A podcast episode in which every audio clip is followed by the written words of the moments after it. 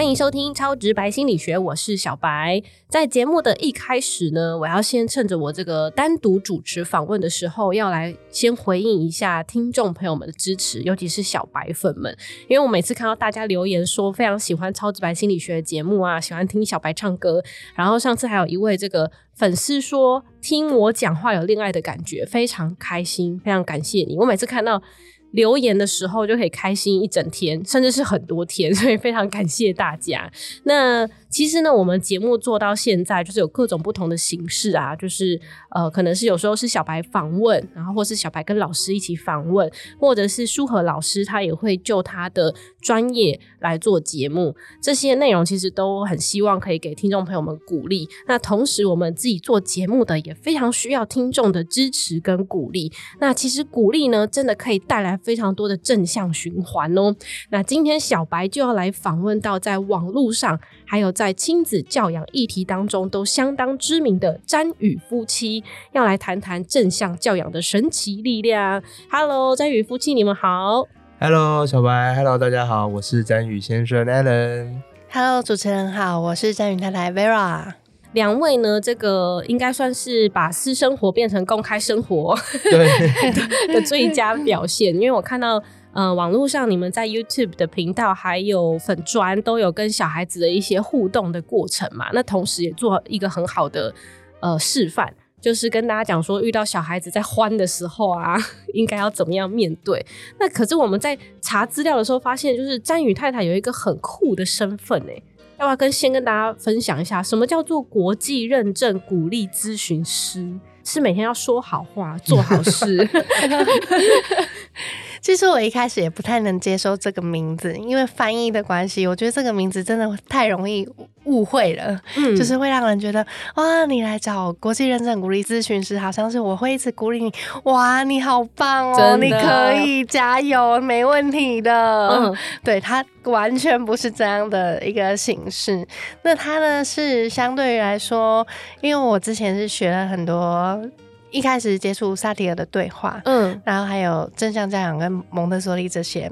那因为对话的它的过程会有很多老师本身功力的行云流水的探索，嗯，所以他比较很难去实际的练习。就是自我探索、自我练习，但是鼓励咨询呢，是用一个很具体的工具，它有非常非常多的工具，让你可以引导你去练习，或是甚至你可以带回家自己练习，探索自己的内心更更深的层面，然后也有帮助于你在教养上啊，或是每个工作关系上，或是婚姻关系、亲子关系里面都有很大的帮助。所以它会有几个问题，是不是？就是当你发生一些情绪障碍的时候，然后有的一些问题会帮助你怎么去引导，是这个意思吗？举例来说，它是会有一个大活动，里面会有更细致的问题去探讨。就比如说，有一个大活动是一个老鼠转轮。嗯，对，在我们每当面对一个问题，比如说亲子教养的时候，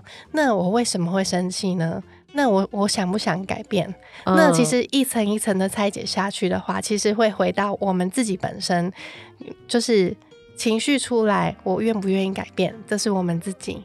那我不愿意改变，那又会像老鼠转轮一样，会一直在这个轮子里面一直转，就在转。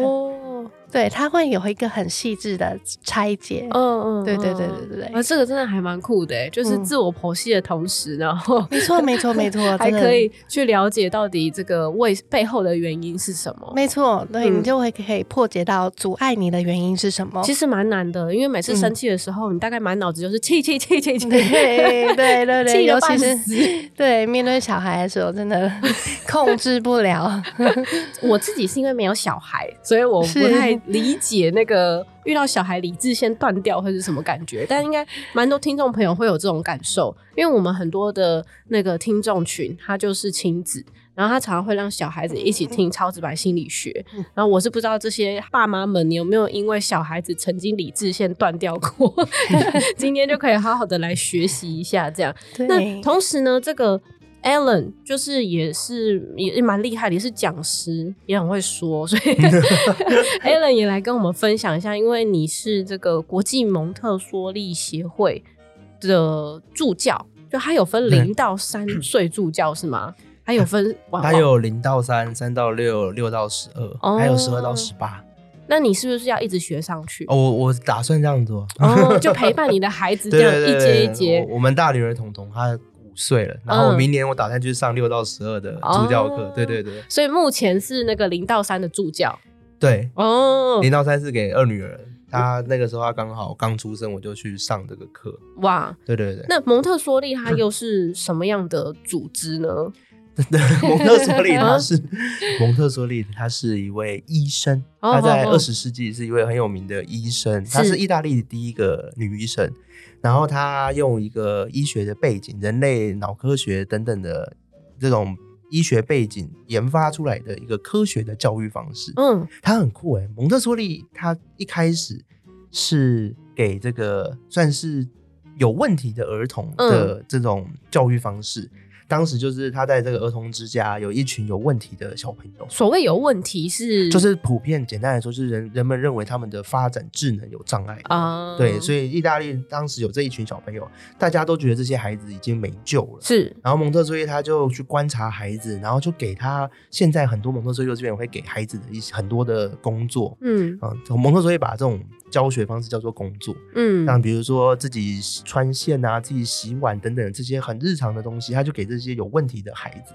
结果他的教育方式就把这群当时被全意大利认为有问题的孩子，嗯在那个时候带上连一般学校孩子都达不到的成就，就是不论是学术上或者是其他发展上都超越一般的孩子。哦对，所以蒙特梭利他的教育方式就风行了一百五十年之久，到现在一直都还是全球很热门的一种教育方式。那他的教育方式到底是什么？是做中学吗？还是它主要是帮助孩子发展独立自主的能力。啊、嗯独立就是有包含独立照顾自己，还有照顾环境的能力。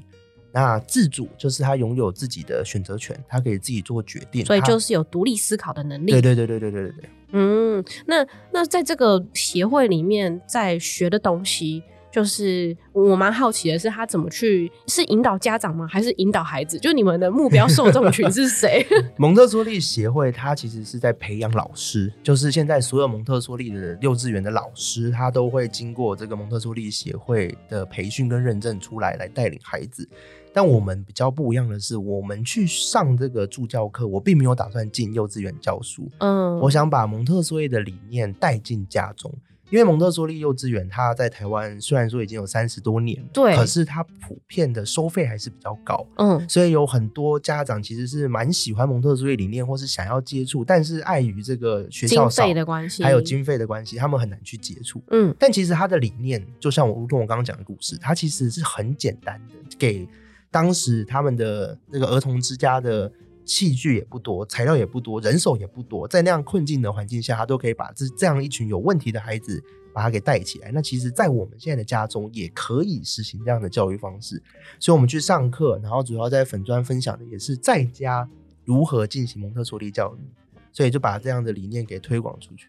哇，那个那个应该要被逼掉，这个可以剪掉。就是蒙特梭利的幼稚园应该会很紧张。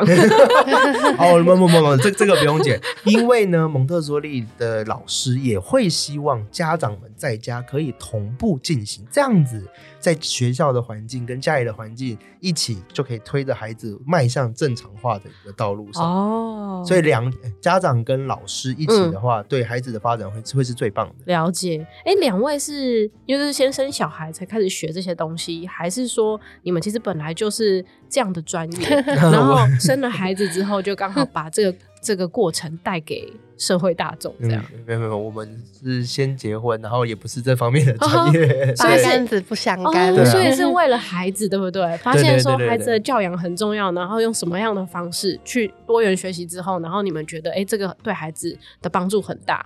没错对没错。我们哦，好伟大的爸妈！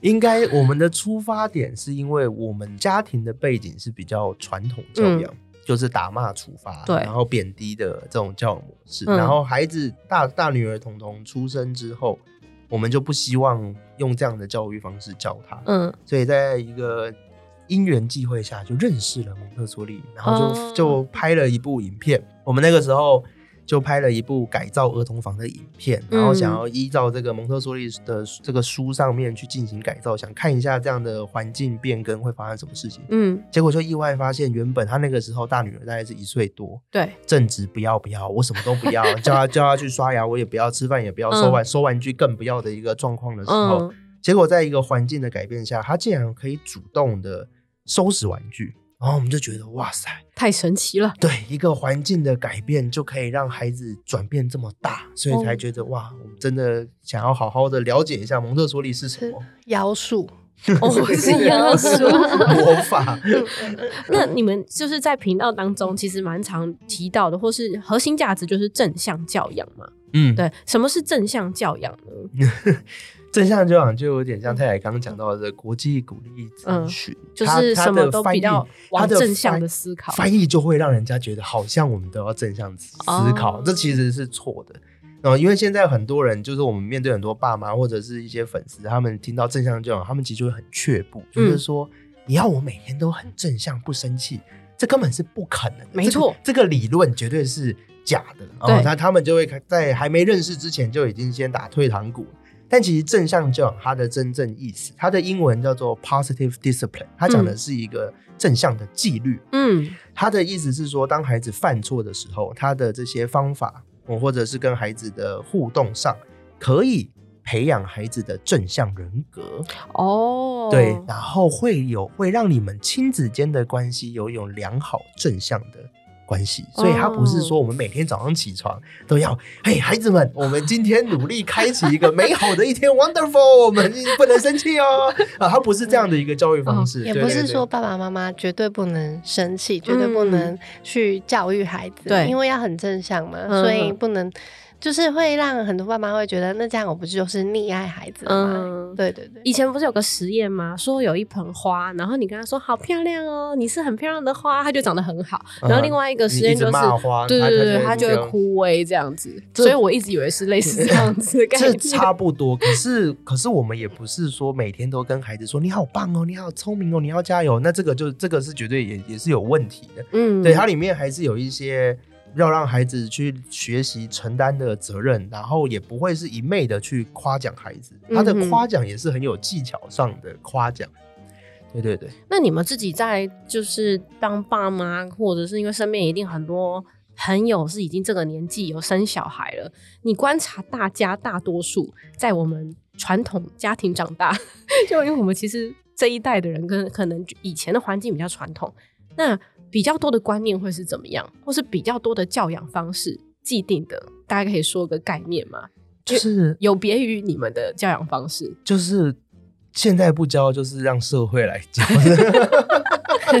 所以其实其实我觉得这是个很好的，就是大部分的父母嗯还是希望能让孩子守规矩，对，对，还是希望孩子之后不要成为像是作奸犯科的这种这种所以一遇到问题就是就骂要管教，，对。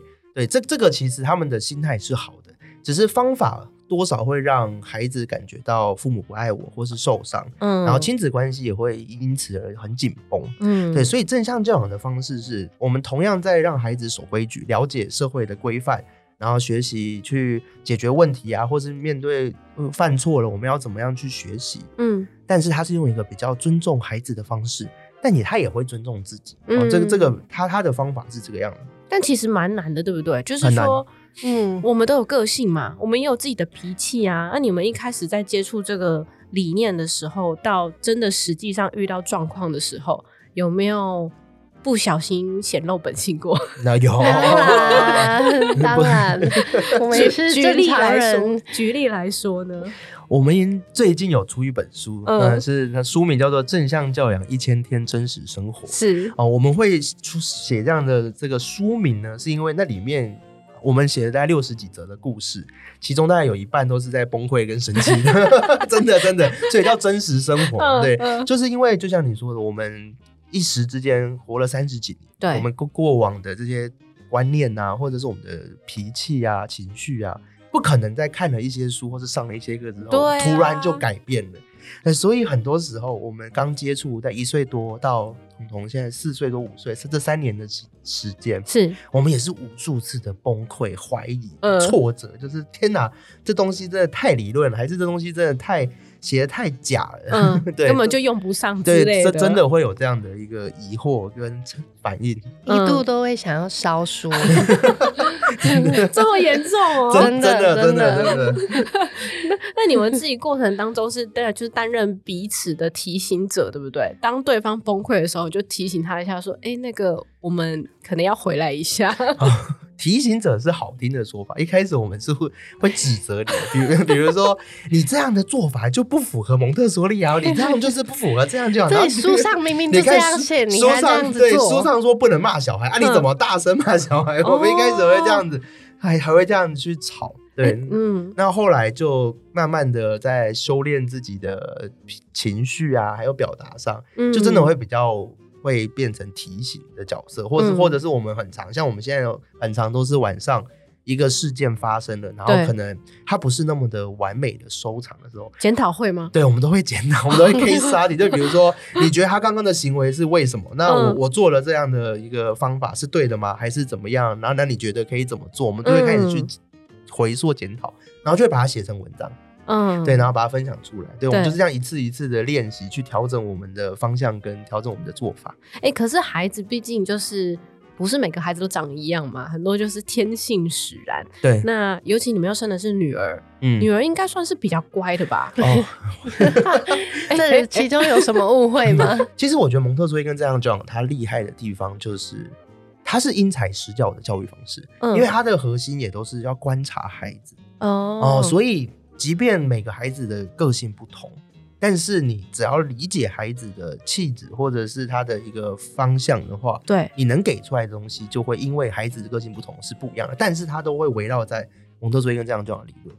所以像我们在同样的蒙特梭利或这样这样的方法用在大女儿跟二女儿身上，它的差它就会有不同的差异性。哦，对，像二女儿就超好用，超简单，但是大女儿就很难。哇，对啊，然后你说男生女生，我觉得女生还有女孩小小女孩有一个另外一个比较难搞的地方，就是她很伶牙俐齿。哦，不是哦，，对她其实讲话很很不是因为你们也伶牙俐齿，没有所以比较伶牙俐齿一点。我觉得应该跟我们也有关。对啊，因为可能常常沟通嘛，就像就是有听过说跟宠物，如果你常跟它讲话，它也会一直想跟你讲话是一样的。那有这件事情的。啊，有，因为我我我我非常爱跟我家猫咪讲我很爱跟我们家猫讲，然后我我家的猫咪现在已经十五十六岁，它现在吵到让我觉得很烦，它会一直想跟你 讲话。可是我我跟我家猫讲话，它都不理我，哦，真 它都的，是一脸就是一脸就是那个脸不要来烦我。其因为其实我看到你们的频道有很多时候就是当下现况，就是比如说那个彤彤不开心了，然后你就赶快说，嗯，赶快记录一下，这是一个可以示范的时间。然后其中有一个我觉得很重要的是，爸妈的情绪要很平稳，然后语调要很温柔。嗯，嗯，常常那个 Alan 的声音就是这样，因为我有看到一集，就是他不想吃饭，然后 Alan 就问他说：“为什么现在不想吃饭啊？”我心里就想说，这要是我是爸妈，我就是感觉：“你给我吃。我觉得要讲一下，因为在不同阶段，他我们处理他的情绪是不不太一样。那那假设是最近呢？最近的这个四岁阶段，我我觉得我我要分享的是，我我们在前一两年很常会犯的一个错，就是我们太着急，太想要去处理他的情绪，反而就会误了我们的事。嗯因为你会带着一个，我虽然现在是很良好、很温柔的态度靠近你，对，可是我的目的就是要你停下来。但是当你正在情绪高涨，甚至难过的时候，你就是不想要停下来，对啊不希望停下来。就像如果女生跟男朋友分手，一你已经在哭了，然后可能朋友跟你说啊，不要哭了，不要难过，你心里一定会想说，我就是想要痛哭一场啊，没错对不对？没错对对。所以一开一开始孩子在有情绪的时候，我们都是我们很多时候都拿这种方法哦，或者是强迫自己口气是很温柔的过去的时候，嗯那都是很惨的，嗯，因为他就会感受到你现在过来跟我讲这么多，你就是要我听，但我偏不要。所以我们一开始很挫折、很崩溃的地方在这里。所以后慢慢慢慢，我们现在他只要哼啊，他放他在家里都会这样的哼，我不要，我讨厌爸爸，我不要，我不想干嘛的时候，我都不管他，哦哦，现在是一个比较就是特别的因因为方式因为他的情绪正在慢慢往上的时候，嗯你这个时候去，你基本上就是去碰一只刺猬或是仙人掌一样，你你其实会弄到自己会灰头土脸，所以我会等他那个风口下来之后，才会开始去谈。然后基本上我们父母只要能等到那个风头过了，你你要谈什么都很好谈。你怎么知道他风口过？他是开始已经转换注意力做别的事了吗？还是对对，就是他的他的语气啊、说话、肢体，他就会开始不一样。所以这个要就是我一开始讲的，要观察孩子。对，你会慢慢理解到孩子的时间。像啾啾，他的情绪反应就很很短，嗯他那个风头很快就过了。嗯，但是彤彤他就是属于一个情绪反应很长的时间。听起来 Alan 就是没办法面对变成彤彤的 Vera，无法演下去。好，好了，好，好，那我们来演一下。好，他他哼，然后你哼吧。哼，怎么了？哼哎，宝贝，怎么了？我不要，你是不是啊？这刚好昨天有发生。哦，昨天我昨天我出门办一个事情，他嗯想要跟、啊，然后原本他跟妈妈在家玩游戏都很愉快，嗯，然后我回家就变这样。哦，所以我这个时候我回家看到这样，哼，我不要，我跟他讲话都不理我，我我都大概知道，所以我就会说，你是不是刚刚其实很想跟爸爸出去呢？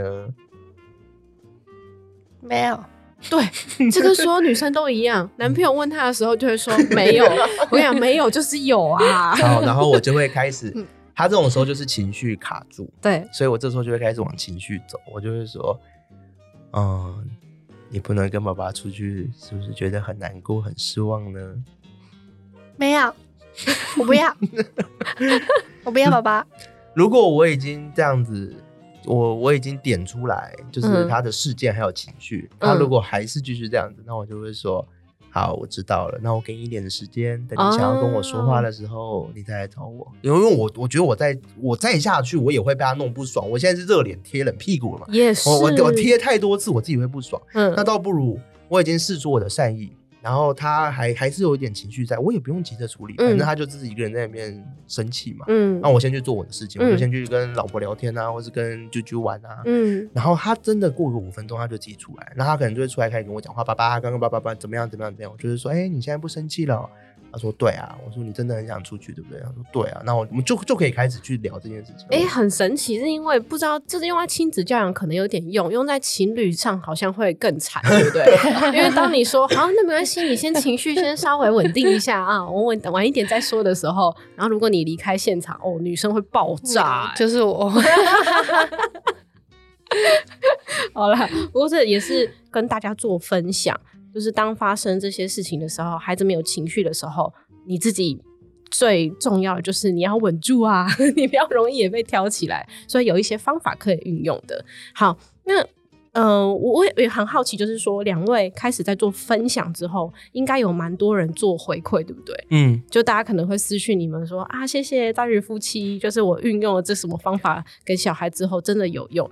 那大概他们要怎么样开始做操作？你会怎么样鼓励他们呢？那操作之后他们的回馈又是什么？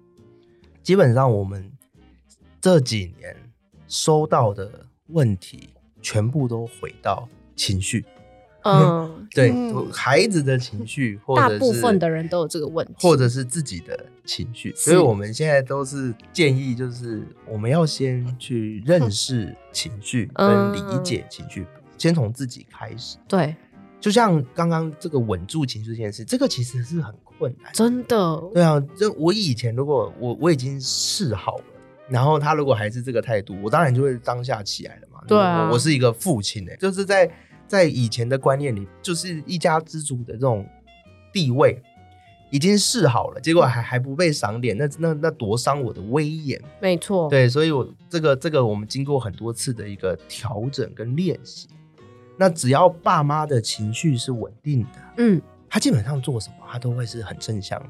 嗯，对对对对，所以所以我们都会像太太这个鼓励咨询，他就有在带着很多的妈妈爸爸们去觉察自己的情绪，嗯，去了解自己情绪的根源，为什么孩子做这件事情我会暴怒？其实这个大家可以去观察看看，孩子做一件事情的时候，不一定是父母双方都生气，有的时候很很奇妙的是，嗯。像是我们家以前只要彤彤他在地上滚啊爬啊对我来说，我觉得这是很 OK 的，他就是在探索嘛，在玩嘛。嗯，但是太太就是会一秒爆炸，哦她无法接受孩子的衣服脏了。哦，对，那那这个他就要回溯到过去，为什么他会有这样的观点跟想法？因为衣服，都他在洗，哎、没没，呃 理由太单纯了。对，这理由太这个也单纯了。确实，这个也确实，哦，所以不一定是父母都会同时生气。对对对，所以这个时候我们就变成我们以前知道了很多的方法，也了解很多的知识，还有孩子的发展。可是当这些让我们暴怒的情绪原因没有被找出来跟解决的时候，知道再多方法或是知识都没有用。哦，真的，对，因为你那个一瞬间起来，你不要，你根本不可能正向，你也不可能，你记的东西你会完全无法派上用场。嗯，所以，我们变成我们到后面都一直在探索自己的过去，去找出这些原因，然后知道之后，去认识之后，我们就可以做出其他的选择。嗯，那你的情绪就可以相定相，你的情绪就可以相较的稳定下来。嗯，做这件事情其实不只是亲子而已嘛，其实对于夫妻的伴侣关系嗯当然当然也是有很大的帮助吼。对对对对，对哦，哇，提供给各位听众朋友们们。在心中，爸爸妈妈都有超多把尺的，哪个不能做，哪个要怎么做，然后不做到就会生气。嗯就是叫你这样，嗯孩子不吃完饭，他其实只吃八分饱，我也会生气，因为他没有吃完。嗯，就是很多吃饭啊、睡觉啊、刷牙诸如此类的各类教养问题，其实最终都回到：哎、那孩子吃八分饱，你会生气，是什么在困扰着你吗？嗯都是回到自己的身上。那是是否是因为过去在吃饭的生命故事中，小时候或是爸爸妈妈，然后也会叫你都要把饭全部都吃完。哦，，对，就是当孩子出现跟自己生命当中的标准不一样的时候，就会嗯觉得特别过意不去。对啊，就像我我自己探索到的生命故事是，刚刚先生不是说。彤彤如果弄脏衣服，我会很生气嘛？对，那是源自于过去我在弄脏衣服或是洗衣服的时候，我的妈妈特别会去碎念跟指责。嗯她是说衣服确实都是她在洗的，那如果没有很脏就不要洗。她还会去翻找我丢到洗衣篮里面的衣服，这对我来说我压力真的好大。哦我对于衣服的要求真的怀有一种恐惧。是是是，所以那个情绪起来的时候，就特别的快，特别的大，完全没有办法用理性去控制。原来如此，对，没错，找出来，所以其实可以发现自己很多生命故事的连接，跟自己上一代的教养关系。对，所以都是还是要回到情绪。哇，好酷！所以我觉得今天这个节目录到这样子，应该算是点出一个开头而已，因为还有很多东西必须大家要自己去慢慢做功课。然后，如果大家有兴趣的话，其实都可以上詹宇夫妻的频道，他们会不定时的把彤彤的这个。这个叫什么 vlog，生活的 vlog 记录呢，跟大家做分享。然后粉砖上面也会有一些文字的叙述，就是跟大家分享说，如果真的遇到情绪，我们该怎么样自己处理之外，也可以帮助孩子，然后让这样的一个正向的能量 继续一善的循环。因为好的教育其实真的帮助很大、欸，帮助自己的家庭，也帮助社会等等。好。那今天我们节目呢，差不多要到这边要告一段落了。非常谢谢詹宇夫妻的莅临。那如果听众朋友们非常喜欢这一集的节目的话，请帮我们分享加订阅。那同时呢，如果你们也可以评分的话，也请留言并按下五颗星给我们鼓励。没错，正向的鼓励会让世界更美好。有了各位的鼓励，我们这些分享生活的创作者就会有更多制作的动力。对的，那当然呢，超直白也有 IG 和 FB，也请大家尽情追踪分享。最后呢，邀请大家持续和我们一起做公益。你可以在我们的节目介绍当中找到捐款连结，和我们一起帮助流浪动物。超超直白心理学我们下次见，拜拜拜拜